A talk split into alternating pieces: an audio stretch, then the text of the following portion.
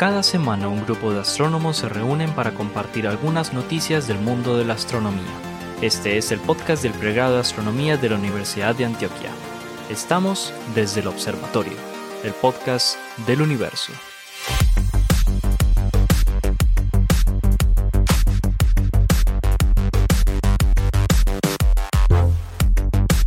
Hola a todos, bienvenidos a otra edición de Desde el Observatorio, el podcast del universo. Este es un espacio de mm, eh, comentario, de opinión sobre las noticias del momento en el mundo de la astronomía, la astrofísica, la cosmología, en general de las ciencias del espacio. Lo realizamos en la ciudad de Medellín, Colombia. Los que normalmente estamos aquí sentados somos profesores del pregrado de astronomía de esa misma universidad. Aquí están conmigo el profesor Germán Chaparro, el profesor Juan Carlos Muñoz, el profesor Esteban eh, Silva, el profesor eh, Pablo Cuartas y quien les habla, Jorge Zuluaga. Hoy tenemos una invitada muy especial, como ya eh, digamos se ha vuelto costumbre en, desde el observatorio. Estoy hablando de la doctora Eliana Amazo. Eliana es física de la Universidad Nacional, es magíster em, eh, en astrofísica del Ludwig Maximilians Universität de Múnich, ¿cierto? Eh, hizo el doctorado en el Max Planck, em, en el Instituto Max Planck para el Sistema de Ciencia del Sistema Solar Em, de la Universidad de Göttingen y es postdoc actualmente en el Instituto de Astrofísica Leibniz de Potsdam. Doña Eliana, bienvenida, mija. Ay, muchas gracias por la invitación. Yo aquí bien rico para tomarme un tintico con ustedes y hablar bien bueno. Excelente. Qué delicia. Oiga, no, ya me antojo. Yo tenía por aquí ahorita, pero bueno. No. Tintico para el podcast, claro. Eso es una claro, ideota. ¿Pero qué? Hay que institucionalizarlos, muchachos. Sí, señor. Institucionalizarlo. Nos, van a mandar tinto a la casa. Y café nos van a mandar tanto. ah, qué rico. Juan Carlos no tiene tinto en la casa, no, hermano. No, más bien ustedes mándenme a mí, que aquí es donde no se, se Supone. Si tengo, me toca hacerlo, que es otra cosa. No, pero un momentico, allá es donde consigue el bueno, aquí nos dejan solamente el ripio, ¿cómo es la cosa? Lo que no, se, lo que no se exporta, el ripio. Es trágico, pero es cierto. Lo que, pasa, lo que pasa es que si uno va a comprar aquí mandan el bueno y dejan el malo allá. No, no, no, no, eso ya no es así. Lo que pasa es que si uno se va a comprar al éxito o a, o a, y se compra el sello rojo, compra el malo, pero si uno se va y lo pide y lo compra en Jericó, directamente de las fincas. Al campesino, al campesino. es bueno en la plaza de mercado hay un No, se lo traen hasta acá, Juan Caparse. Café de origen, café de origen, pero es que es de. No, ¿y sabe un truco? Un truco, irse para la plaza de mercado, allá le den el café verde y usted lo tuesta en el horno. Y lo Uy, es que está Eliana de Hanson, güey, pucha, nada de... Oiga, yo me acuerdo, mi asesor, mi asesor de doctorado era italiano y cuando yo iba a hacer una pasantía me mandaba a traer café de Italia. Yo le decía, pero Enrico, que estás loco. No, es que allá está el café que a mí me gusta, ¿cierto? Entonces, también em, le mandamos a Liana que nos traiga cafecito del, del, pues, del que llega a Europa, que ya está empacadito. Que nos enseña tostadito. O que nos enseña a tostar. y es muy fácil, es súper fácil. Se demora unos cinco minutos. No sí, hay, hay, tostadorcitas portátiles. La casa le queda oliendo rico. Qué delicia. Bueno, muy bien. Vamos a comenzar entonces con nuestra podcast. El doctor Germán Chaparro, bienvenido hermano. Comience pues usted este programa de hoy. Listo, bueno, entonces empezamos hoy con un tema de planetas extrasolares, con exoplanetología, un término acuñado aquí en este podcast. No, em, resulta que, bueno, hay, hay, gente trabajando muchísimo ahorita en, en tratar de planear y tratar de predecir las futuras observaciones que van a traer eh, nuevas misiones como Plato, como Ariel, como Keops, como JWST, o sea, estos telescopios espaciales que van a hacer observaciones increíblemente nuevas, eh, increíblemente, eh, sí, digamos, diferentes a lo, que, a lo que observamos ahora. Porque estamos, digamos, con Kepler uno dice, no, estamos en la edad dorada del, del, de descubrir exoplanetas, pero digamos, más bien estamos en la edad de plata, la edad dorada va a llegar con estas otras misiones, o sea, esto no es nada en comparación. dentro de 10 años vamos a decir exactamente la misma frase. La de diamante, la de diamante. Listo, cada vez más, cada vez más caro, cada vez más caro. nos van a acabar los metales. No, no, oiga, ya que metieron la cucharada, vamos a meter la cucharada. Hay, una, hay un dicho en física nuclear que dice que siempre, no importa el año en el que esté, siempre estamos a 30 años de que la fusión nuclear sea comercial. algo, parecido ah, sucede. Siempre estamos a 30 años. Siempre estamos a 30 años. Bueno, qué pena, Germán, te, te, la noticia. No, no, no, está bien, está bien porque simplemente de verdad este es un campo que, que, que no tiene cara que se va a detener en el futuro ni cercano, ni mediano, ni lejano. El caso es que hay mucha gente trabajando en tratar de entender cómo van a ser esos nuevos planetas que vamos a observar basándose en los planetas que estamos encontrando. Entonces, este es un trabajo de Tim Lichtenberg, quien eh, trabaja en la Universidad de Oxford, es un eh, investigador postdoctoral, quien publica un artículo de, de, un solo autor aceptado en el Astrophysical Journal Letters, lo cual pues digamos es bien interesante porque por lo general comentamos artículos de equipos de muchas personas, este es solo una persona. Eh, y entonces el, problema es el, Sí, el problema es el siguiente. Hemos encontrado que una gran cantidad de, de, de, los exoplanetas vistos hasta el momento son supertierras, que son planetas más grandes que la Tierra, más pequeñas que planetas como Neptuno, eh, muchos de los cuales parecen no tener atmósferas muy densas, como si la tiene Neptuno, sino más bien son como, como atmósferas peladas, como que esencialmente perdieron esa atmósfera en el tiempo. Y la pregunta es, bueno, ¿qué, podemos tratar de entender a partir de procesos geológicos de cómo se va a ver esa atmósfera eh, en, en, los nuevos planetas que encontremos? Entonces, por ejemplo, en el caso de la Tierra, si vamos a tratar de explicar en pocas palabras la atmósfera, diríamos, bueno, la atmósfera viene un proceso, bueno, y, y aquí viene el problema siempre, ¿cómo? Ayúdenme a traducir esta palabra. tenemos un diccionario, Eliana, tenemos un diccionario. Outgassing. Outgassing. Outgassing es desgasado, desgaseado. Evaporando, no. Desgasar es una palabra que se utiliza para sacarle el gas al pan. Entonces, ah, entonces eso. Sí, si usted lo dice, hermano, eso tiene que ser así. Sí. O sea, o sea que es un término, no es un término, de es un término de panadería y no de exoplanetología. Oiga, de, ¿Es desgasar o desgasear? Desgasear. No, desgasar lo he visto. Claro que es, en, español de España, que no es que hablen súper bien español de todas formas. No, pero está súper bien. Hay que abrazar ese término. O sea, la, la, RAE creo que no estaría de acuerdo con vos, pues con Germán. Desgaseo. Término traído de la panadería a las ciencias planetarias. A, la astrofísica. No, buenísimo. Pero ¿cuál es el fenómeno físico? ¿Se sublima? ¿Se evapora? ¿Se...? Es, es, más como, es más como, son muchos procesos y de hecho me gusta mucho que lo menciones porque no es, no es tan sencillo como lo voy a explicar. Normalmente simplemente decimos, bueno, ¿qué pasa? Resulta que en el material que se formó la Tierra hay una gran cantidad de gases volátiles atrapados entre las rocas y metales de ese material originario que eh, a medida que los metales se van yendo al núcleo, entonces ese, esos gases escapan y quedan entonces en la atmósfera. Entonces diríamos, no, listo, es fácil. Pero ¿qué es? Es sublimación, es realmente no es tan sencillo como eso. Y, y, este artículo se basa precisamente en que no es tan sencillo. Una clave aquí es lo que se llaman las reacciones red-ox. No sé si las han escuchado alguna vez, si les suena por el colegio, claro, colegio. los cursos de aquí. A mí me suena del redoxón. En Astroyol. Redoxón, sí. que nos están escuchando aquí los químicos y riendo y las químicas riendo de nosotros. óxido reducción. Entonces, un ejemplo del tipo de reacciones que pueden ayudar a esto es cuando, por ejemplo, un material como el óxido de hierro, una bustita, reacciona con otro material con hierro, llamado como por ejemplo la perosquita, y lo que genera es por un lado, un material con más oxígenos y otro material que es el hierro puro. Y ese hierro puro, entonces, ese sí se puede ir al núcleo terrestre, el digamos, el hierro metálico, ¿no? El hierro metálico normalito, no un mineral ahí intermedio. Y entonces con lo que nos quedamos es con muchos minerales con repletos de oxígeno, o sea, muy oxidados. Y ese, esos ese oxígeno lo podemos después liberar, liberar a la atmósfera. Eso queda atrapado en el manto terrestre y lo liberamos a la atmósfera. Y eso hace que nuestra atmósfera, por ejemplo, en la Tierra, hubiera tenido originalmente mucha agua, H2O, y también CO2, ¿no? Que como hablábamos hace un tiempo, eh, hace un par de episodios, eh, la atmósfera inicialmente terrestre era CO2 y el problema con el que tuvieron que lidiar, con el que tuvo que lidiar la vida en la Tierra era cómo sacar ese O2 del C y, liberarlo, liberarlo a la atmósfera. Entonces, bueno, si eso no hubiera sido así, entonces simplemente nos habríamos quedado con el material original, con los gases originales con los que viene, eh, digamos, el, el material con el que se forman los planetas, que es principalmente H2 y CO, no CO2 ni H2O, nada de eso.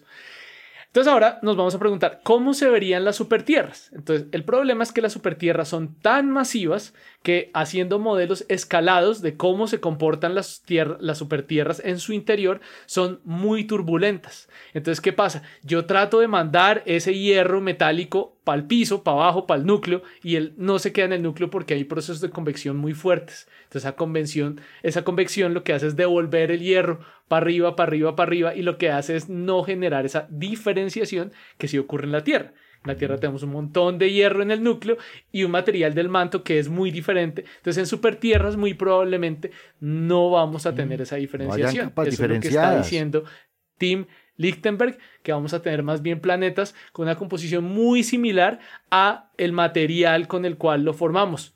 Un manto tal cual como el material con la el mezcla original.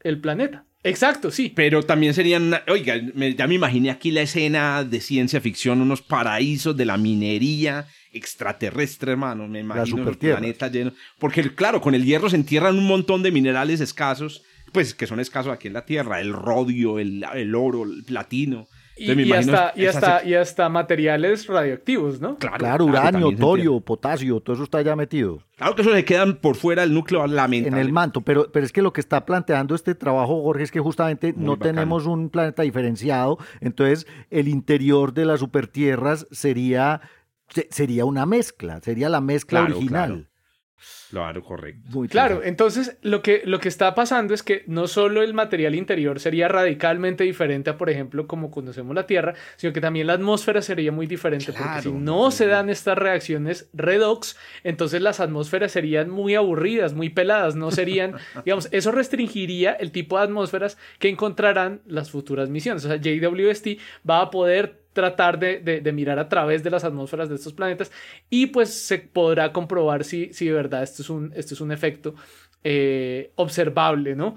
Entonces, eh, nada, me pareció, me pareció muy, muy llamativo porque tal vez esto implica, dependiendo de las observaciones a futuro, que las supertierras no son tan buenas para la vida como la conocemos en la Tierra.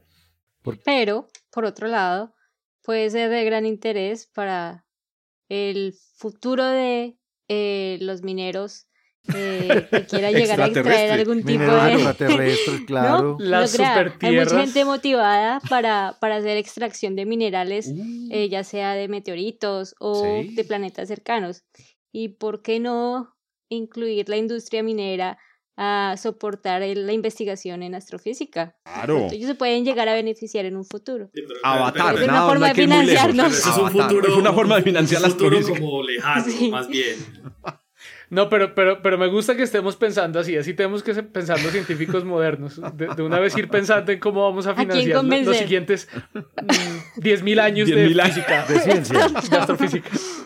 Pablo iba a comentar algo. No, sí, es que aquí estoy dándole una ojeadita justamente al artículo que está en el archive y me parece bien interesante porque es que pues, yo estoy pensando obviamente en lo que Jorge y yo hemos trabajado de supertierras en donde siempre definíamos fases, o sea, nosotros estábamos pensando en planetas digamos, como la Tierra, con un núcleo y un manto, y efectivamente este modelo de este, de este artículo eh, lo que tiene es como una capa muy difusa entre el manto y el núcleo. Efectivamente, sí hay una cierta decantación del material, porque definitivamente tiene que haber ciertas reacciones, no en la cantidad, digamos, que, que habría en un planeta como la Tierra, pero sería muy interesante, nos va a tocar empezar a modelar, por ejemplo, Jorge, los campos magnéticos de este tipo de planetas. Eso también está. Qué locura, eh, de pronto no tendrían unos campos eh, magnéticos muy fuertes. O, podrían ser más intensos si hay más turbulencia. multipolares, ah, Ok, también. Oh, qué locura. Venga, yo les tengo una pregunta o un comentario sociológico. Empecemos con Eliana. A ver, ¿usted, usted qué opina de un artículo hoy de un solo autor? Es una pregunta sin ninguna intención maluca. ¿Usted qué opina? ¿Usted qué piensa cuando ve un artículo de, un, solo, autor? Autora. ¿Cómo la ve usted? Pues sí, en general. Eh, no sé, en principio, lo que yo tengo de experiencia eh, haciendo colaboraciones es que eh, el paper como tal lo escribe una persona y muchas personas contribuyen a enriquecer el, trabajo de ese autor. Ahora, ese, ese enriquecimiento o colaboración con otras personas hacen que ese producto, ese paper, ese artículo sea de mucha mayor calidad.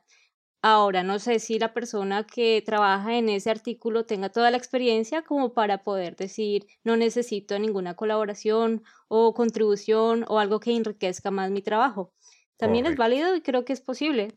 Correcto. ¿Y ustedes qué opinan, muchachos? Paper de un solo autor, ¿cómo lo ven? si no es un review, tiene que ser una muy buena idea como en este caso, porque este paper de este señor ya está recibido en el Astrophysical Journal Letters. Entonces, entonces debe, debe, ser una idea muy novedosa que se le ocurrió a él y él pues digamos sí no no no quiso planteársela a nadie más, pero yo creo que para, como, como dice Liana, O nadie más le, le, digamos, le, lo siguió. Sí, le preguntó, le planteó a un par de colegas. no, no, usted, este, eso no va por buen camino, pero resulta que se lo acaban de aceptar como una letters del, de la PJ. Yo creo que en realidad debe ser una muy buena idea para que un solo autor tenga el, una, un trabajo de la calidad que, que, se requiere, que es lo que dice Eliana. Normalmente la colaboración pues mejora la calidad del trabajo que usted presenta. Pero eso también depende del tipo de trabajo, porque pues si es un trabajo presentando la idea o si es un trabajo en el que hay que lidiar con datos, con cosas, pues los datos, simulaciones, estas cosas pertenecen a consorcios o a grupos, mientras que las ideas son suyas. Entonces usted puede lanzar por la mañana mientras se cepilla los dientes le ocurre una cosa y en el transcurso de la tarde escribió el paper y lo sacó. Pues eso le pasó a, mí, lo que me parece que así funciona la cosa, pues, pero... yo, no escribiría paper solo. a mí me parecería... raro. Yo, creo, yo creo que la pregunta no, no, no es como realmente muy relevante. O sea, yo creo que se pueden dar papers en los que uno podría llegar a estar solo y eso no demerita el trabajo ni tiene una idea extraña Para nada, detrás. no estoy sugiriendo No, no, no, yo no sé si lo estoy sugiriendo, sino que parece que la pregunta viniera como de cuestionarse el por qué de hacer un trabajo solo y me parece la cosa más normal del mundo, pues, o sea, tampoco lo entiendo, eh, tampoco veo como algo malo detrás de ello, se puede llegar a dar el caso. Pero haciendo de, pues, de contraparte, también hay que ver que en muchos casos eh, algunos autores que tratan de hacer solos, eh, tratan de mostrarse en ese, en ese tipo de, de, de artículos como ellos solos, pero se les olvida el trabajo de muchos que hay detrás de ese artículo. Entonces, por ejemplo, si hay datos, si hay contribución de algún modelo, de alguien, eh, yo creo que es importante también reconocer el trabajo que de pronto puede haber eh, con respecto al trabajo, lo que decían ahorita eh, sobre datos, ¿no? Observaciones. Sí, Normalmente, pues el que observó los pero, datos. Pero como este es un curso, este es uno teórico, esto, es, un, es, un, artículo teórico. Y aunque, y aunque, fuera así, supongamos que eh, a mí me da por coger eh, archivos de, del MAST, de Hubble, y analizar los datos, sacar las conclusiones, publicar. Pues claramente yo no tendría por qué colocar más autores ahí y yo creo que todo ese trabajo al que está haciendo referencia Liana está en todas las citaciones que se hacen, en pues toda la citación bibliográfica, los agradecimientos. los agradecimientos, todo eso, pero no necesariamente uno tiene que incluir a todo el equipo de Hubble como lista de autores. No, pues. pero, hay, ah. pero hay casos en donde se observa, por ejemplo, cuando se observa con HARPS, el, el científico que va a hacer los datos, que va a hacer la observación, debe estar en el paper porque es gracias al trabajo de esa persona, que es una, ¿no? No es el equipo de Hubble o no es el equipo de TESS o de Kepler, pero es gracias a esa persona usted tiene los datos de la forma que los tiene. Entonces, no es solamente reconocimiento a que esa persona hizo el trabajo de tomar sus datos, sino también eh, el tiempo de esa persona, ¿no? Claro, eso es parte yo, yo personalmente. Depende, hay muchas cosas políticas ahí también.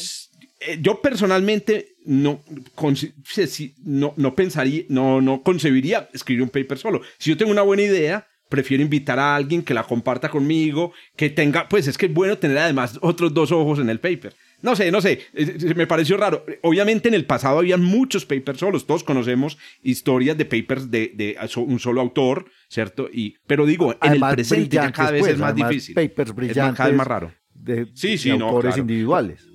Sí, sí, no. Muy bien, muchachos. Ahí estaba fue una reflexión sociológica.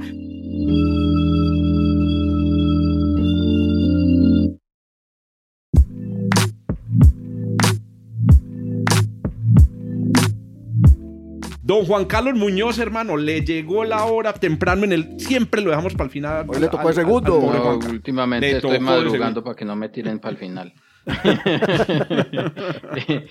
Vengo a contarles un, chismecito pues de, algo que resultó ahí bonito de la exploración de los datos de, Gaia. Pues como ya eh, lo hemos mencionado aquí en otras oportunidades, eh, Gaia pues que es una misión eh, de exploración de la galaxia que está tomando paralajes, básicamente medidas de distancia a las estrellas en la galaxia y medidas muy, muy buenas, muy precisas de, de posición, de astrometría y de movimientos propios de las estrellas, pues eh, ha sido una de las misiones que por muchos años fue esperada eh, por los astrofísicos pues que trabajan en, en asuntos de eh, astrofísica de la, de la galaxia, pues está dando de todo, da la, minita, la minita. Está dando y va a dar de ahí para adelante un montón de cosas. Eh, y resultó una cosa muy interesante. Se encontró explorando precisamente en los gatos de Gaia, en los gatos, en los datos de Gaia. eh, estaba aquí pensando en los gatos de. Está, aquí pensando en los gatos de Esteban. Para el nombre de una, de una gata. Por ahí está. Gaia. Ahí los vimos. Eh, un, un cúmulo estelar pues, eso realmente no tiene nada nuevo, pues es realmente es completamente nuevo. Pues ahí encontraron un cúmulo en Gaia, pues qué sorpresa. Lo sorprendente aquí realmente es que es un cúmulo que está aquí atrás en el solar de la casa.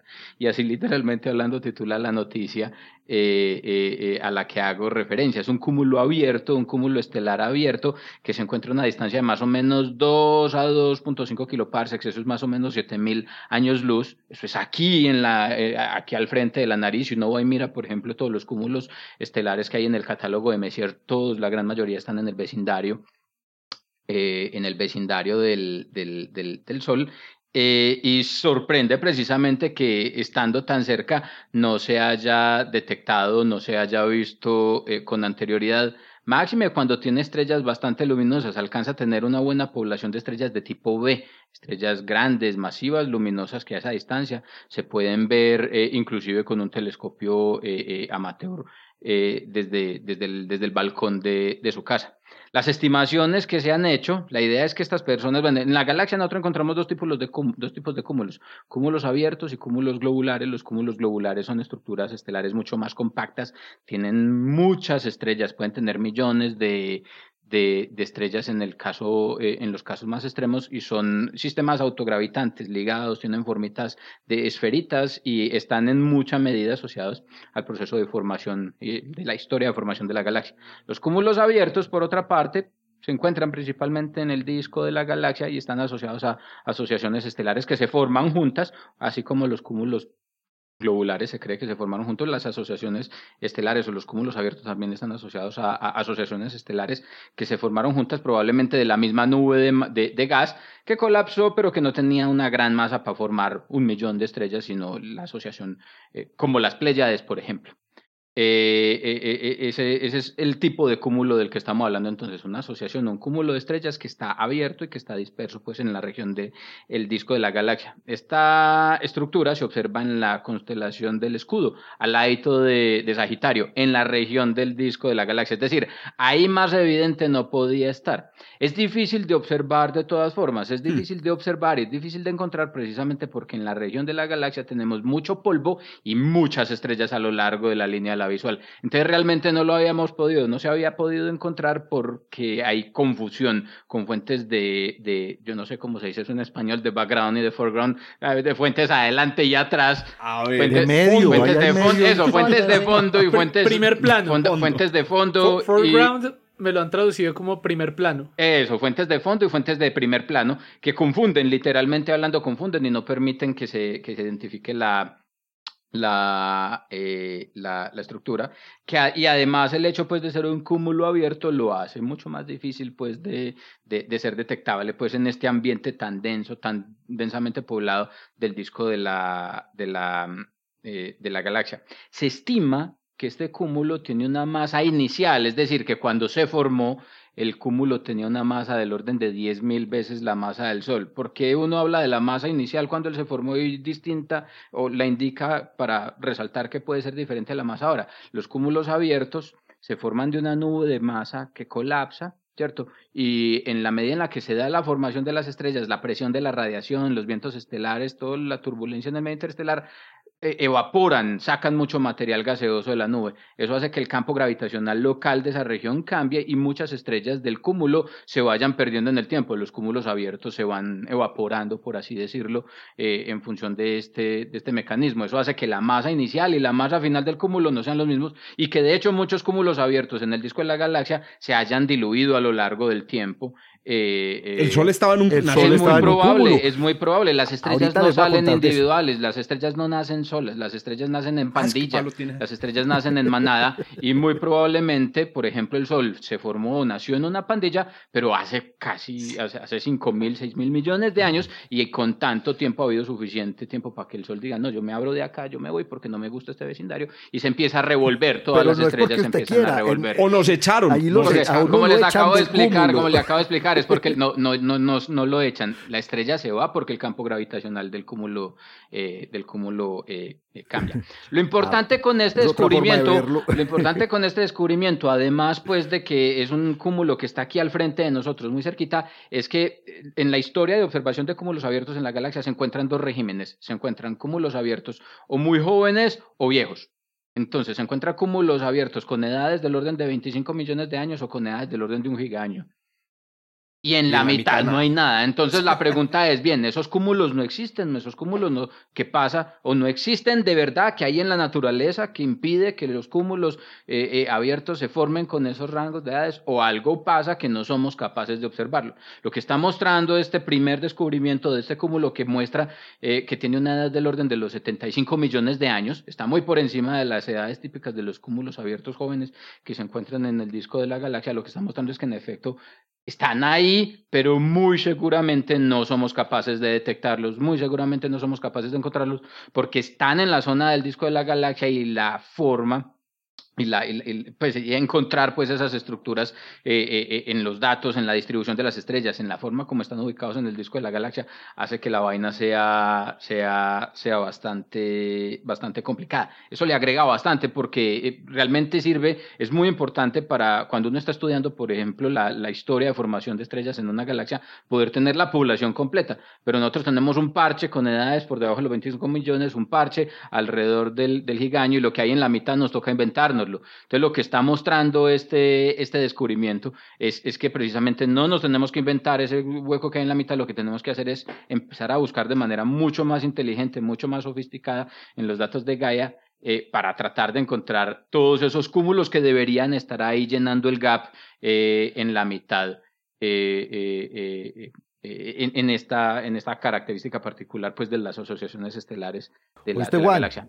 Ya, ya, ya dijiste el nombre, es que tiene un nombre latino. Se llama Valparaíso 1. Ajá. Se llama Valparaíso 1. No, no, no, empecé diciendo que se llamaba Valparaíso 1. Ah, es la dislexia. Sí, se llama Valparaíso 1 y en efecto está, eh, lo descubrieron un equipo de astrónomos eh, eh, españoles y chilenos y ah, tiene el nombre pues en... en, en Juancho, pero no has contado la, cómo descubrieron eso, hermano. ¿Cómo, lo, ¿cómo lo descubrieron? Ah, entre comillas es fácil y es difícil. Los datos de Gaia le dan a uno la Distancia, y velocidad propia, La distancia a la que se encuentran las estrellas y los movimientos propios. Entonces, ah, utilizando la información precisamente, utilizando técnicas de clustering, pues eh, eh, se puede identificar la... Clustering, momentico, eh, traducción. de, ese, es el nombre, ese es el nombre técnico, inclusive. Germán nos tiene la traducción al español. ingenieros escuchándonos aquí que, trabajan con datos, seguro que, que, también están... Usted ve todo eso juntico. Y si no hay que... Ah, pues dejen el bullying, sí. ¿Cómo es que se llaman? Eh, Hordas, no. aglutinamiento, técnicas de aglutinamiento, de agrupamiento. Pero es, una, horda, es una horda de estrellas. agrupamiento, me gusta entonces, lo que se hace buscar, lo que se hace es buscar en, en, para las distribuciones de distancia sobre densidades en la distribución de número de puntos pues espacialmente localizados y eh, sobre los movimientos propios lo que uno hace digo que lo que uno hace es porque nosotros hemos hecho esas cosas acá con datos de Gaia también eh, es lo que uno hace es buscar precisamente que en las regiones donde hay sobredensidad en el número de partículas, haya también algo así como una sobredensidad en las características de los movimientos propios de las estrellas, que todas muestran que están más o menos apuntando en esa dirección. Usando esas dos cosas, usando esas, usando esas dos cosas, posiciones y movimientos propios, estos investigadores seleccionaron un conjunto de estrellas, más o menos mil, un poquito más de mil, entre mil y mil quinientas estrellas, y entonces complementaron observaciones, exactamente. Se fueron para Roque de los muchachos en el, en el ah, telescopio, eh, en el Newton, y se fueron para el ah, Irene Dupont también, eh, y tomaron entonces espectroscopía de las estrellas y utilizando entonces espectroscopía complementaria pudieron identificar inclusive las poblaciones estelares, se tienen estrellas de tipo B eh, eh, y se tienen estrellas de tipo gigante roja y utilizando pues toda esta información en conjunto se verifica la membresía de las estrellas y más o menos las características y con esa información espectroscópica es que se estima la masa inicial de la agrupación estelar y la edad, que debería tener que como les digo Oiga, nuestro experto millones de años. Cluster experto hermano hace rato está que se habla Esteban, a ver Que, que, hay, una, hay algo que es muy particular en lo que dice Juanca y es que eh, el hueco ese que se da entre los aproximadamente aproximadamente 100 millones de años y el gigaño, eh, no es que vamos a empezar a encontrar esos objetos ahí. Eh, realmente esos objetos con una alta probabilidad no están. Y es porque precisamente los objetos como el que está describiendo Juanca, que son objetos de una edad relativamente alta, pero que nosotros los denominamos cúmulos abiertos, son objetos que se van a diluir en el medio. Quiere decir, las estrellas se van a, a desperdigar en el medio y si no fuera así, si fuera todo lo contrario, eh, y con lo contrario quiero decir, si suponemos que sí existen ese, ese, ese grupo de objetos con edades inter en, ese e, en ese desierto, ese grupo de objetos en esas edades entre los 100 y, los, y el gigayear, los 100 millones de años y el gigayear, esos objetos dinámicamente tienden a estar en una distribución esférica, como lo son los cúmulos globulares. Entonces, la identificación de esos objetos sería relativamente más sencilla y eso no se ha observado ni siquiera con Gaia. Quiere decir, esos objetos realmente no están. Y eso es un fenómeno que es consecuencia natural de la formación eh, que viene de las nubes eh, moleculares gigantes y es algo de lo que está describiendo Juanca, que tiene que ver con el proceso de formación de las agrupaciones estelares.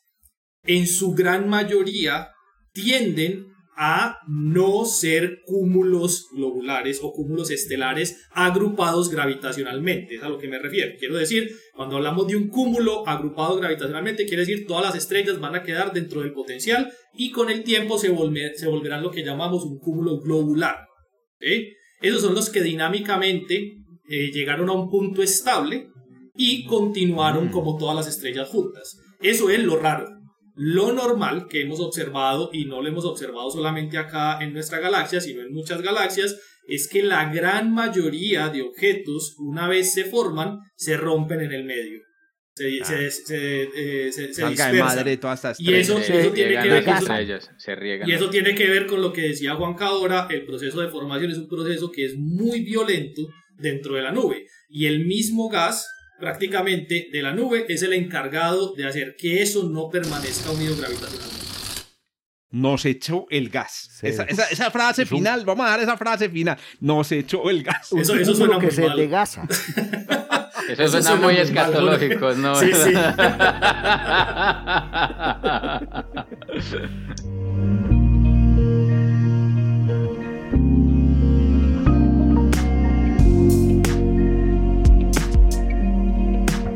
Doña Eliana, más bien, más bien presente su noticia porque esta gente ya se está saliendo de madre también. Bienvenida. Eh, bueno, eh, yo estaba mirando esta semana un artículo eh, en el New York Times de Dennis Overby. Dennis Overby es un reportero de ciencia. Él trabaja hace varios años en el New York Times como Science Deputy Editor no sé cómo, deputy, cómo traducir eso. bueno, es editor de ciencia en, en, el New York Times hace más de 20 años y él trae a colación en su artículo de esta semana una, um, una discusión bastante fuerte que hay en el eh, medio académico del análisis de clima espacial. Y es una discusión que tienen varios eh, eh, varios eh, escritores y varios, eh, bueno, journalists de ciencia eh, sobre cómo predecir el clima espacial del ciclo 25 del Sol. Ahora también tenemos que hacer referencia a que el Sol es bueno, una bola de masa de gas de distintos tipos de movimiento que tiene en sus zonas internas y externas que generan eh, unos eh, ciclos de, de, actividad. Y ese gas al moverse genera un campo magnético y ese campo magnético tiende a oscilar con ciertas periodicidades. Una de esas periodicidades eh, la conocemos como el ciclo solar magnético, que es de, en realidad 22 años, pero que se toma como de 11 años para registrar la actividad en las manchas solares. Entonces, tenemos manchas solares que son simplemente estas, em, eh, ¿cómo se llaman? Features. ¿Cómo diríamos features en español? características, regiones magnéticas eh, oscurecidas gracias a el freezing del campo magnético. Y lo que hacemos es seguir eh, la trayectoria de esas manchas y evaluar qué tanto cambian con respecto a la temporada de actividad en la que esté el Sol. Entonces, esas manchas nos indican unas ciertas periodicidades y esas periodicidades están asociadas a periodos de 11 años.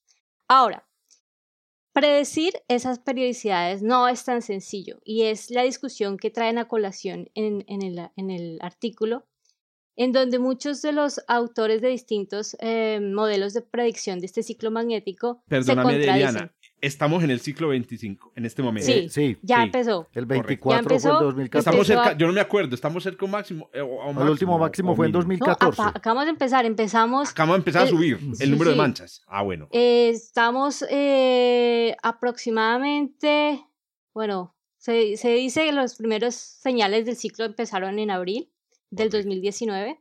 Ah, bueno. Pero la primera mancha con la polaridad invertida, que es una de las características en las que uno dice, bueno, ya, cambiamos de, ciclo, eh, se dio a finales de noviembre, a principios de diciembre del 2020. Y a partir de ahí empezamos el nuevo, nuevo ciclo de, manchas solares. ¿no? Entonces son nueve, 11 años de, de, cambios de actividad magnética en donde veníamos en un declive de actividad, no habían tantas manchas, no habían tantos flares, no habían tantos CMEs y ahorita volvemos a empezar la actividad magnética del Sol. Ahora, es importante tener eh, el forecast, el, ¿cómo se dice? La predicción de este clima espacial porque como sabemos, en estos momentos dependemos bastante de la tecnología, ¿no? Y pues los satélites son bastante vulnerables a eh, las eyecciones de partículas que vienen del Sol. Y este ciclo magnético solar es bastante asociado, es, es proporcional a la cantidad de emisión de partículas que podamos tener del Sol y que se dirijan hacia, hacia nuestro planeta. Entonces esas partículas pueden llegar a afectar satélites, telecomunicaciones, a la atmósfera también. Eh, y entender bien ese ciclo y cómo funciona y tratar de predecirlo es algo que es bastante importante para la tecnología, para la industria de la tecnología en estos momentos. De hecho, Elon Musk y todas las eh, industrias nuevas de estos microsatélites que están orbitando ahora eh, alrededor de la Tierra. Sí. Exacto. Están poniendo bastante presión a desarrollar mejores modelos, porque los modelos actuales, aunque eh, tienen un, en cuenta bastantes datos y eh, llevamos más de 24 ciclos siguiendo eh, este tipo de periodicidad solar. Todavía no son suficientes y no sabemos bien qué es lo que está pasando con los modelos. Entonces hay autores como Thomson, Sharkova, como Hutton, eh, que decían que el ciclo 25 iba a ser aproximadamente 80-95% más débil que el ciclo 24, que ya pasó. Y eh, otros autores, eh, por ejemplo, eh, el que nombran aquí en, en, el artículo Macintosh, dice que esos, esos modelos no están tan bien construidos y que en realidad va a ser mucho más fuerte que el ciclo, ciclo 24 y muchísimo más fuerte que el ciclo 23, que en realidad fue, no fue tan, tan, tan, tan fuerte. Eh, lo que tienen en cuenta en este artículo es comparar datos de lo que ya sabíamos de los ciclos anteriores con los datos que tenemos eh, recientes de, este nuevo ciclo. Entonces, por ejemplo, eh, decían que durante estos 13 meses de ciclo que tenemos alrededor de, de, de lo que hemos podido medir, el número de manchas por día es alrededor de 7.8 comparados con 4.1 manchas por día que teníamos en el ciclo 24. Eso quiere decir que este ciclo 25 parece llegar a ser un poco más fuerte que el anterior, aunque solamente llevemos pocos meses midiendo eh, el ciclo que, que, acaba de empezar. También pronostican que el número de manchas eh, máximo que se va a tener durante eh, todo el ciclo va a ser aproximadamente 80% el, eh, el correspondiente al ciclo 23, que fue uno de los ciclos más débiles que tuvimos en, los, en, los últimos, eh, en las últimas décadas. Entonces ellos pronostican que el ciclo 25 en realidad va a ser un ciclo al que toca eh, prestarle más atención porque va a poder ser mucho más fuerte que los anteriores de los dos ciclos anteriores que hemos vivido y que va a poder llegar a generar em, eh, más problemas. claro, claro. y, estamos en una década muy crítica de exploración espacial, lanzamiento de misiones, huepucha. Y ahorita con todas las intenciones que se tienen para lanzar nuevas misiones alrededor, para generar conexiones de Internet, por ejemplo, es una de las eh, cosas o uno de los eh, elementos a los que más deben tratar de, de, de invertir, eh, que es el forecast o, el, ¿cómo se llama? La predicción del clima espacial, porque pues obviamente va a generar eh, sobrecostos, va a generar de pronto fallas en los satélites, va a generar problemas. Sí. Entonces... Eh, y la exploración tripulada, que también se viene supuestamente en esta década o en la siguiente. quema, Marte, la Luna. Si, pues, queman las flotas de Si todo sale bien, en principio en el 2030 deberíamos tener personas en la Luna. Es correcto. Pero pues todo depende cómo, cómo es eh, el ciclo que vamos a tener, obviamente la ah, cantidad de radiación que vamos a tener sí, eh, dirigida hacia la Tierra. ¿Cuándo se alcanzaría el pico del, del, 25? Pues, ah, la mitad, claro. Estamos, eh, según, según el, el, la proyección del NOAA, el ciclo debería tener un pico alrededor de mm, la mitad del 2026, más o menos, alrededor del 2026. El máximo estaría entre el 2023 y el 2026. Para que no preparen, por favor, viajes a la luna en ese tiempo nuestros oyentes. Sí, prohibido viajar a la luna. Porque entonces vamos a convencer a Elon Musk de que durante los próximos 11 años no, no mande más ojalá, no, no mande más, se, le van, a, dañar. Se le van a dañar. Oiga, sí, esa es una buena idea. Porque, porque ya se nos dañó el cielo, por lo menos a los observadores, con esa cantidad de satélites que les dio como locos por mandar. Yo he visto algunas imágenes de, de observaciones de algunos amigos no sirven para nada. Ya, ya están metidos los satélites de Elon Musk en, la, en los datos. No, están, ahora, están, haciendo daños. Ahora para poder observar y para poder saber si los datos que están tomando sirven, toca hacer una, un pronóstico en dónde estén pasando los satélites de Elon Musk para no poder observar en ese momento carga extra. Entonces vamos a tener que aumentar dos semestres el pregrado de astronomía y cuatro el doctorado. Sí. Para poder pronosticar cuándo vienen los satélites. Una materia completa. Eliana, yo tengo una pregunta. Elon Musk. Eh, contanos de modelos teóricos, o sea, porque esta, este, este forecast que nos estás mencionando se basa pues como en, en, observaciones de los ciclos pasados, pero teóricos, es decir, se puede predecir teóricamente. Bueno, hay un modelo de la Universidad de Northumbria, eh, la pues la persona que más conoce este modelo es eh, em, Valentina Sharkova. Ella es la que predijo que aproximadamente el 80% eh, del ciclo 25, del ciclo 24 iba a tener el ciclo 25. Hay otros modelos, em, por ejemplo, en la Universidad de Stanford, que eh, tienen el Solar Observatory Group, Eh, ellos predicen que va a ser alrededor del 95% del ciclo 24, es más o menos lo mismo. Eh, también están los chinos, los chinos tienen un modelo, eh, pues de hecho es tal vez uno de los más em, accurate. Sí, precisos. más precisos. Precisos, justos. ellos predicen que para el 2024 van a tener, vamos a tener un máximo del ciclo y que vamos a tener alrededor de unas 184 manchas durante este pico. Entonces vamos a ver, porque todavía no sabemos. Pero son, son, basados en estadística. Son modelos, son modelos. ¿Y utilizan magnetohidrodinámica, modelos del interior solar o no? Eh, no todos los modelos utilizan lo mismo. Por ejemplo, eh, el ICER, que es el modelo de Calcata, ellos lo que utilizan son eh, radioisótopos, información de radioisótopos que llevan datando desde hace muchos años. También utilizan pues, la información que tenemos de registros desde el siglo Eh, eh, pero también utilizan em, predictores, eh, predictores, predictores. Predictores, sí, está bien. Bueno, uy, ya se me está olvidando el español, qué mal. Em, con Machine Learning. Excelente. Entonces, en la India también están haciendo bastante Machine Learning para poder ajustar sus modelos. Y aparte de eso, pues obviamente todo lo que tenemos de datos de Soho, de Gong, de eh, eh, las misiones SDO. Entonces, bueno, ellos, ellos son de los que tienen modelos no solamente basados en observaciones solares, pero también radioisótopos, por ejemplo. Bueno, yo creo que hay que crear una área que se llame Solar Learning, porque es que nos necesitamos, necesitamos predecir esto. a mí siempre me ha parecido de las áreas más pertinentes de la astrofísica y que es directamente responsable de predecir el clima para la industria satelital.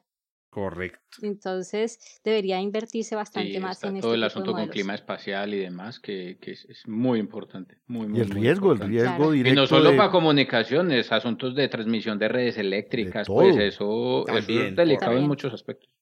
Claro, es que... Ahora imagínese usted quedarse, que un país se quede sin internet o sin red de internet. no, un sin WhatsApp. hay que decirle a todos los que nos están escuchando, a usted imagina un día sin WhatsApp. y que le digan a usted la empresa, no, fue por culpa del sol. Usted no pues, acepta Claro, es que imagínese. Se hace una marcha, hermano. Imagínese un evento que en este momento. Y el no, y el sol va a seguir eh, emitiendo eh, eh, eyecciones de masa coronal toda su, toda su, ¿Su vida su vida, pero lo que nosotros tenemos que hacer es tratar de predecir cuándo va a pasar y eh, con más exactitud cómo va a ser la intensidad de este tipo de, de, actividad en el sol. Excelente. Hay, una serie, hay, una, hay una serie viejita, no, no, no sé si, pues viejita, de hace casi 10 años, no sé si alcanzaron a ver, que se llamaba... en televisión, por Dios. Yo, no, no, pero siempre tienen algo para mencionar. Es que hace, 10 años Esteban tenía 15. un programa de televisión, yo, por Dios. Hace 10 años, estábamos... Hace 10 años teníamos tiempo. Hace 10 años estábamos haciendo el doctorado, por Dios, eh, ¿cuándo? por eso. por eso. Pero una serie que trataba sobre eso que acaban de mencionar particularmente. Una serie que el, la idea de la serie era qué ocurre en el mundo si no hay electricidad en este momento. Entonces, de ahí parte la, o sea, cómo se desarrolla la sociedad a partir de esa situación.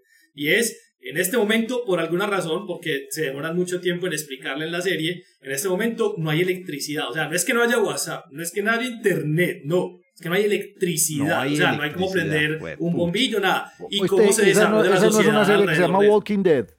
No, no, no. Esa es de zombies, esa no es. No, no. Planeta de los simios. Esa, esa tampoco es. Planeta de los simios. Se llama Revolution. Eh. Revolution, hay que buscarlo. Y entonces, Pero es culpa del sol. No, no, no es culpa del sol. Realmente es ah, un fenómeno que se da en la Tierra muy particular. Y acaban los electrones. Había otra que se, es, es, es, el resultado de la manipulación de, de, electrones, de hecho. Ah, sí, esa, esa serie documental, Las Tierras Inhumanas. Las Tierras Inhumanos, es muy buena.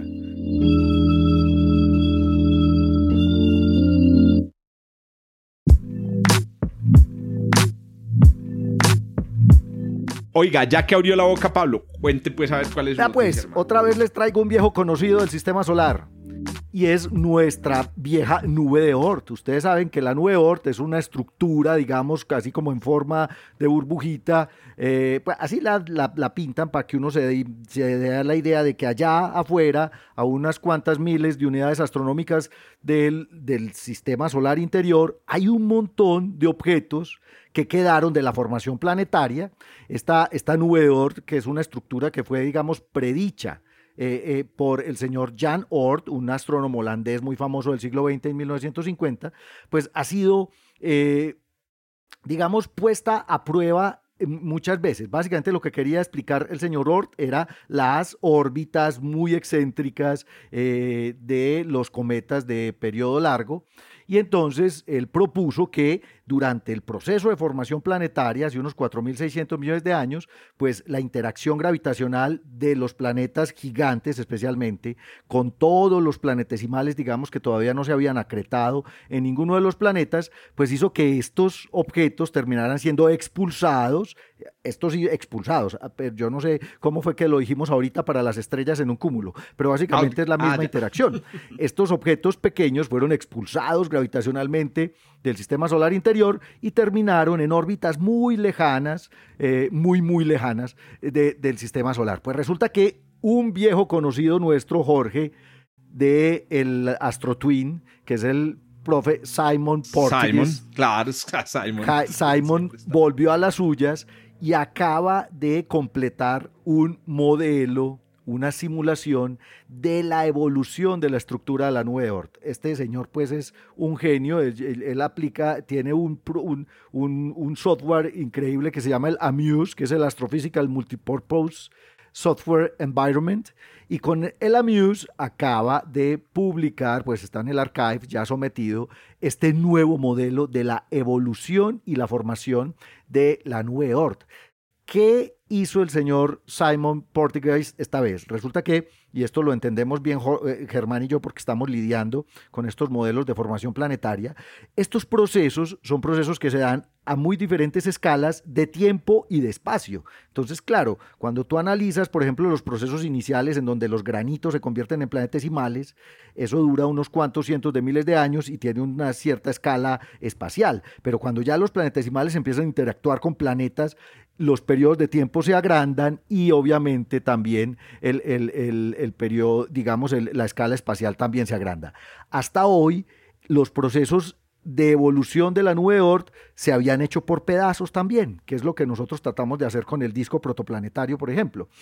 Este señor unió estas secuencias de tal manera de poder ver, digamos, una, una, una imagen completa del proceso de la evolución dinámica de la nube Oort incluyendo, digamos, la historia del Sol cuando hacía parte del cúmulo en el que se formó.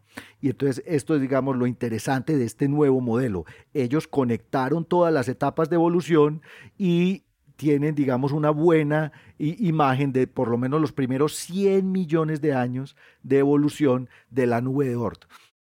¿Qué fue lo más interesante que encontraron?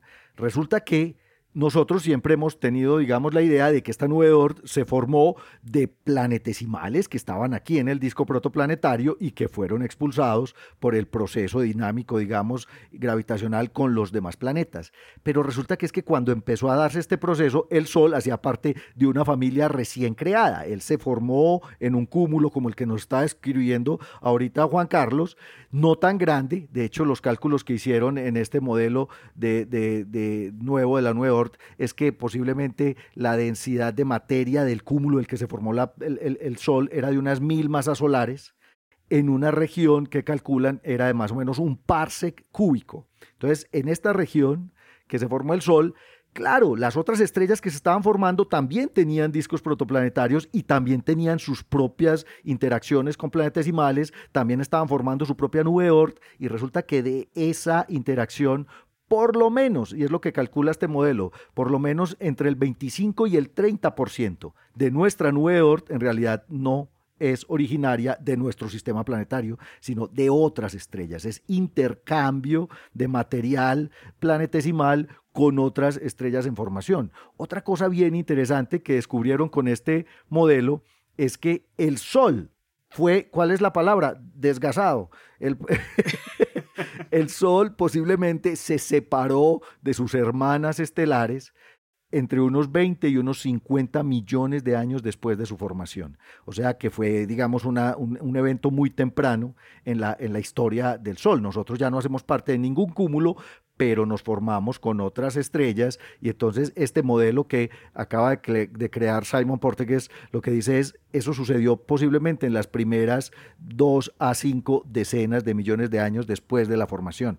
E hicieron efectivamente este cálculo interesante de que mucho del material de la nueva Oort no pertenece a nuestro sistema solar, sino que fue, digamos, parte del intercambio con otras estrellas que se estaban formando en el cúmulo e incluso también dice, estos, digamos que esta evolución de los cúmulos y de las estrellas en formación y, el, y, de la interacción, digamos, allá en el disco protoplanetario mientras se forman los planetas, también incluso puede absorber material interestelar. O sea, un pequeño porcentaje la, la, cogimos nosotros, digamos, del material de la Nueva Oort, lo recogimos en nuestro viaje por la galaxia. Eso también está incluido, digamos, en el, en el, en el modelo nuevo que hacen estos, estos, estos investigadores de la Universidad de Leiden. El señor. Usted hace que cometas de periodo largo, de esos bonitos que hemos visto en las últimas décadas, como el Hale Bob, Exacto. el Yakutake, ¿cierto? El West, podrían ser cometas de otro lugar, de otras estrellas. Podrían ser planetesimales. podríamos haberlos podríamos haber visto entonces un pedazo de otra estrella tranquilamente sin habernos dado cuenta. Es que lo, lo, que dice, lo que dice Simon es, los cálculos muestran que la nube de Oort surgió de una especie de conspiración cósmica, lo dice él. Dice en la que planetas, estrellas hermanas y la Vía Láctea, cada una juega su papel y le da su partecita. Muy bacano porque tienen un, tienen un, una evolución de unos 100 millones de años en este modelo. Pero mire la cosa más bacana que me encontré en este artículo, Jorge y todos como eh, Simon está ahora comprometido con la huella de carbono que estamos dejando los astrónomos, calculó cuál es la cantidad de dióxido de carbono que produjo haciendo esta simulación. Usando la Me encanta, me encanta. Simon es un bacán. Él dijo, mire, eh, usamos el AMUSE, que es el Astrophysical Multiple Software Que es Python. Y, exacto, y calculó que la huella de carbono equivale a unas 40.000 horas de, de, procesador, hizo más o menos el cálculo de lo, de lo que duró la simulación, 40.000 horas de CPU, y eso equivale a unos 2 megawatts hora de energía o a unos 530 kilogramos de dióxido de carbono emitidos a la atmósfera. Media tonelada. Media tonelada, que es equivalente a manejar un carro una distancia de unos 4.100 kilómetros. Ay, pucha. Pero, pero eso, no, eso, debería volverse ya un estándar de, la, de, la, de, la, de, la, academia, hermano. Exacto. Uno tener que reportar su huella de carbono. Dejar de programar en Python para reducirla. sí, señor. Ahí le agregamos otros dos semestres a la carrera. ¿Será que somos los que más generamos problemas? Pues de los que, pero eh, usamos mucho, usamos mucho cómputo, Eli, y ya, es que Simon de hecho ya ha publicado Vapers haciendo esos cálculos de huella de carbono en las simulaciones, digamos, eh, de, de, de, clústeres y de supercomputadores. Y otro, yo no recuerdo, Jorge, si fue este el que lo mencionó, que hay otro cálculo de la huella de carbono por los viajes. Claro que durante la pandemia los astrónomos no han viajado mucho, pero es que un astrónomo vive montado en un avión como no sé cuánto, o sea, ya hay un porcentaje de la vida en que estamos montados en un avión. Y entonces, esa también es parte de la huella de carbono que se está calculando. Simon ha estado como muy preocupado claro, por eso. Claro que yo siempre meto la cucharada acá para contextualizarlo, porque claro, esto es mucho y los viajes y los tiempos de cómputo, pero comparados con lo que gastan las criptomonedas, eso no es nada. Eso es como nosotros reciclando la botellita de agua y Nestlé invadiendo países para quitarles el... Sí, es como, ay, tú consumidor siéntete mal porque estás votando, no votaste de donde era la bolsita que era la botella de comida, en vez de estar presionando a tu gobierno para que le, apriete a la, a la, empresa para que esa, que es la que principalmente contamina, deje de contaminar. Es un gesto... me acuerdo, me acuerdo dale, dale, Liana. De hecho, yo sí tengo mm, muchos sentimientos encontrados ahí, porque obviamente uno debe ser responsable de su huella de carbono, pero yo también me siento como eh, nos están tratando de echar la culpa de algo de que, que no que no somos los no no, no yo creo que, es más que tengamos conciencia que también. Sí, es más bien un... también hay que ser conscientes creo, verdad pero bueno hablemos desde, de desde ese punto de vista era desde el punto de vista de los astrónomos no nosotros somos juiciositos nosotros estamos sentados en un computador escasamente viajamos pero pero mantener funcionando un observatorio Keck tiene su huella de carbón entonces, eh, sí, o sea, yo sé que Germán trata de contextualizarlo y pues nosotros no somos ni los más malos, pero tampoco somos los más buenos. Que no somos los que, más pero somos responsables. Pero, ten, pero tenemos, claro, que pónganse a pensar, una simulación echa media tonelada de CO2 en la atmósfera. Una. ¿Cuántas se hacen al año? ¿Cuánto echa Facebook? No, no, está bien, pero es que nosotros no nos podemos comparar. No, yo pregunto, digo, ahora cuánto aporta Facebook al desarrollo de la ciencia, de la tecnología y del conocimiento y de, la, de la historia de la, nube Ort. Ahí está. Ah, ahora cuánto, pero cuánto sí afecta proporciona. Ver, no sé, yo tengo, yo tengo mi sentimiento encontrado. Es que es como también cuando le dicen al científico, no, es que cuántos billones se gastaron en esa misión a Marte y cuántos billones se están gastando en el satélite pero ¿cuántos billones nos están gastando en el ejército, en la milicia? 20 mil veces más que lo que se gasta en ciencia. Entonces, hacernos sentir mal por algo que en realidad está tratando de desarrollar a la sociedad. Pero yo no, yo no creo que la intención. Espérate, como que... Yo, espérate que Juancho yo, antes, de que, antes de que se termine el programa, yo quiero volver a las noticias, porque tengo una pregunta sobre las noticias. Ah, bueno, dale, pregunta. Aquí hablamos, aquí hablamos de noticias. Pobre Juan Carlos, sería la mano yo, yo con la mano levantada hace media hora. Yo, No, es que él hizo así, él hizo, No. perdón que Es que me los cansé de tenerla arriba. No, no, yo quiero que nos den más detalles de la simulación. ¿Qué incorpora la simulación? Porque es que estás Ah, hablando de intercambio de, de fluidos, entonces es una simulación hidrodinámica. Hidrodinámica. Es una- es una simulación de que- que- que- No, el, el, las simulaciones, digamos, los, los modelos más simples que utilizó fue modelos de N cuerpos donde pone una masa estelar, pone una cierta cantidad de planetas en sus órbitas y pone un número de cuerpos eh, pequeños, asteroides o planetesimales y corre esta simulación de N cuerpos. En otras incluye otras estrellas también con sus propios cuerpos chiquitos. Eh, digamos que básicamente... Simon es puro corpúsculo. Sí, es- Él eso es simulación de Mr. N-cuerpos. Corpúsculo. ok. Sí, no, Oiga, no, es- no es Yo- magnetohidrodinámica. podemos volver a lo de los, la No, huella de no, yo, yo yo quiero hacer un único comentario sobre lo que dice Eliana y lo que estamos discutiendo. Primero es un tema, un tema muy bacano. Eh, Eliana dijo algo clave que yo creo que es lo que tenemos que resaltar. Eh, Todos contribuimos de distinta manera, ¿cierto? Y hay unos que más, eh, hay unos más que otros. Todos tenemos que hacernos responsables. Esa es la cosa. Sí. Y en este caso, los astrónomos y las astrónomas estamos dando un ejemplo. Con los papers que trajo Esteban en una, estamos dando un ejemplo de personas que están haciendo la cuenta. Y todos tenemos que empezar a hacer la cuenta. Hospitales, todo el mundo tiene que empezar a hacer la cuenta. Si queremos llegar a la meta, eh, dicen, de neutralidad completamente de emisiones para el 2030, muchachos, porque ahí no. Vamos de, de, de aquello para global. aquello. al estanco. Muy bien.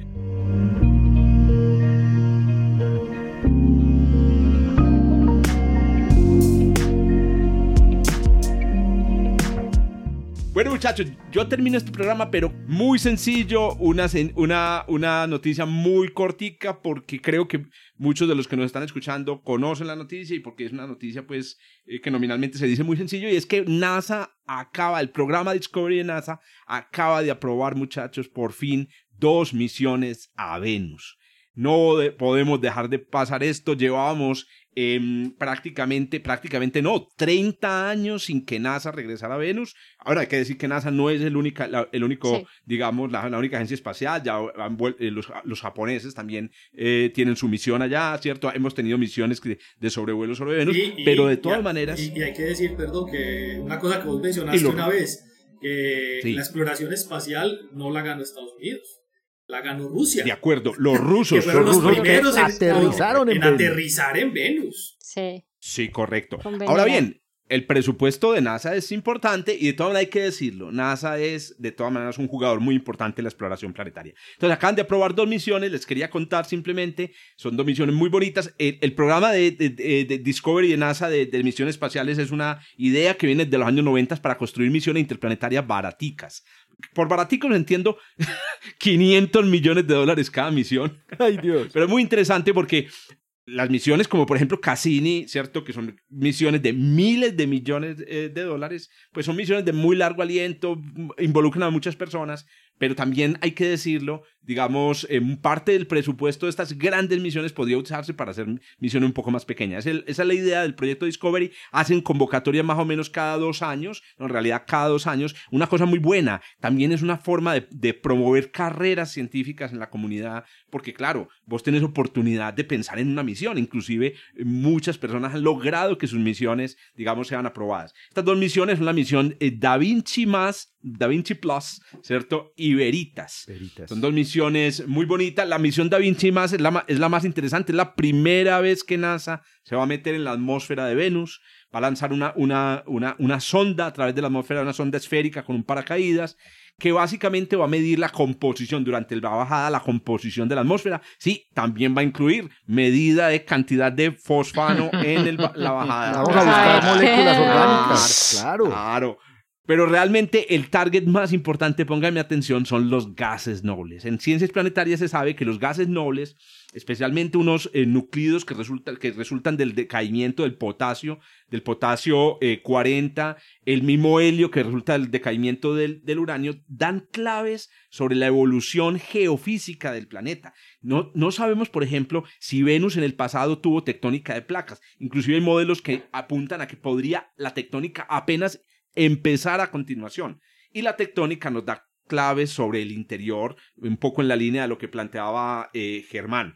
También em, está la, otra misión, se llama Veritas, esta ya no, no va a tener sondas, sino que es una misión de radar. Pero usted dice, pero otra vez radar, pues ya, ¿cuántos, ¿cuántas imágenes de radar ya hemos, eh, digamos, Pablo nos contaba hace unos programas sobre, sobre el estudio, por ejemplo, la rotación de Venus con radar desde la Tierra. Bueno, lo que pasa es que este es un radar de muy alta resolución que va a permitir entender mejor algunos, em, algunos, algunas características de la superficie de Venus que nos van a permitir precisar exactamente cómo es la actividad tectónica del planeta. Y un detalle más interesante, tiene un detector de luz infrarroja que nos va a permitir conocer la mineralogía de las rocas de, de, Marte, no, perdón, de Venus. Y esto es muy importante porque no tenemos datos, es increíble, el planeta aquí a la vuelta de la esquina, no tenemos datos sobre cuáles son, de qué minerales están hechos las rocas em, eh, de. Venus.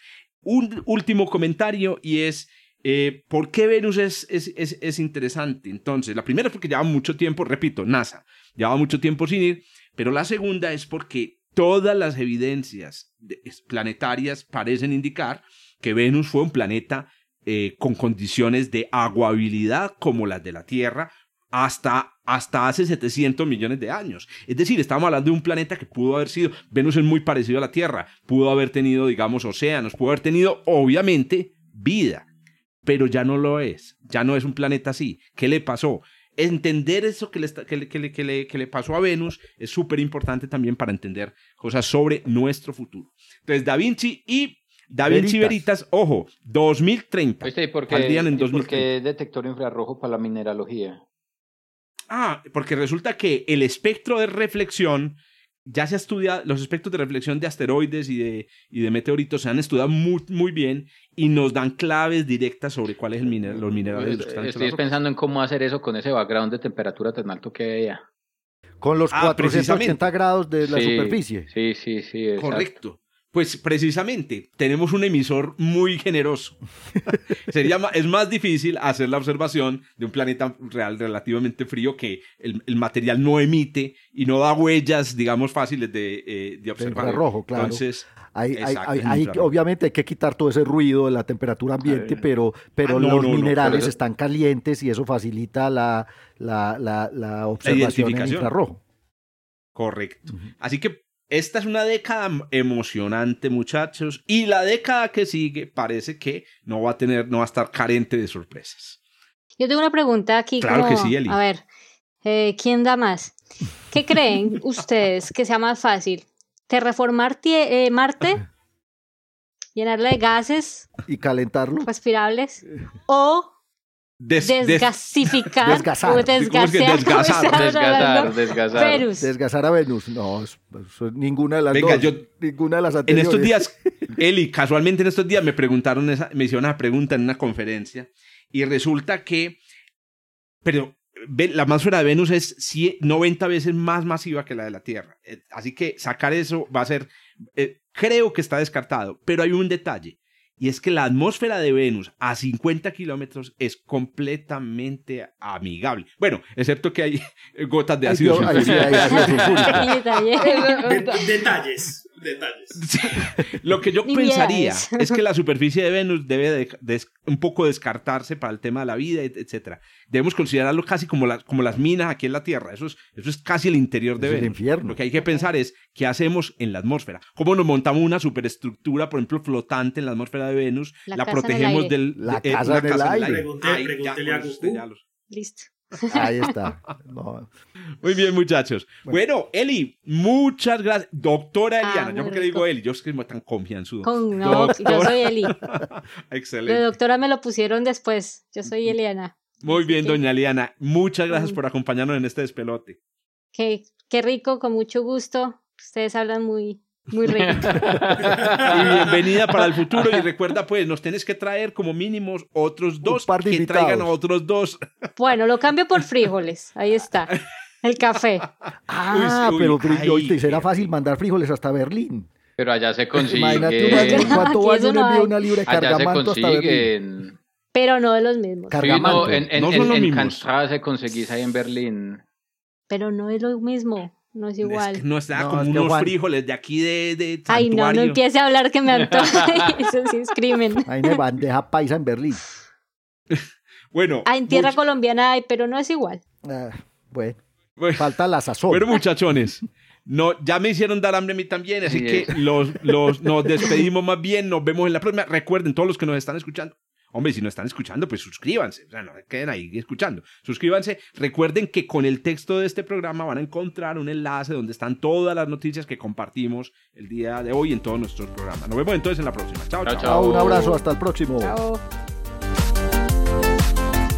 Gracias por escuchar desde el observatorio. Estamos en Spotify, Apple Podcasts, Google Podcasts y muchas más plataformas.